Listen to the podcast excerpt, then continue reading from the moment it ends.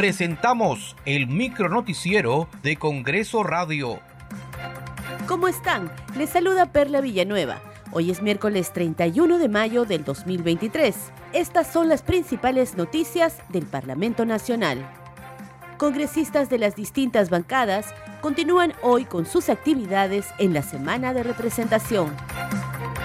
El presidente del Congreso, José William Zapata, expresó que se priorizarán todas las iniciativas legislativas que se presenten para fortalecer la labor de las fuerzas del orden en su lucha contra la delincuencia.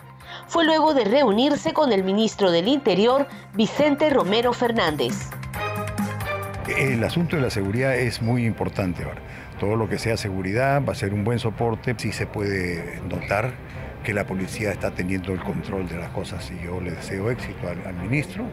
Yo pienso que las cosas deben seguir saliendo, saliendo bien y obviamente fue una oportunidad para que a nombre del Congreso pueda felicitar y agradecer a la Policía Nacional por la manera como manejó particularmente el tema de los desmanes que hubieron entre enero y febrero cuando fueron atacados agresivamente. En el distrito de Olmos, en Lambayeque, la congresista Jessica Córdoba de Avanza País constató en los hospitales regional y Las Mercedes que se registran 300 casos diarios de dengue. Estamos viendo 300 casos diarios de dengue. Así que ayer el gobernador eh, le ha transferido presupuesto a las Mercedes para que ellos también puedan realizar y atender a la población como parte de su función fiscalizadora, la congresista Heidi Juárez de Podemos Perú constató en Piura que el hospital de contingencia La Videnita, designado para la atención de los pacientes con dengue, no está funcionando.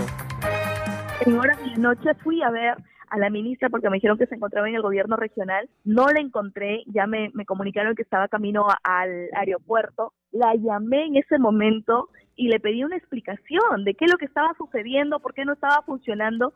Y bueno, ella me expresó que eso ya escapaba de sus manos, que quien tiene responsabilidad es el gobierno regional. Eh, el gobernador es el que ya tiene ahorita prácticamente la pelota en su cancha y él es el que tiene que accionar para que esto funcione, ¿no? Muchas gracias por acompañarnos en esta edición. Nos reencontramos mañana. Hasta aquí el micronoticiero de Congreso Radio, una producción de la Oficina de Comunicaciones del Congreso de la República.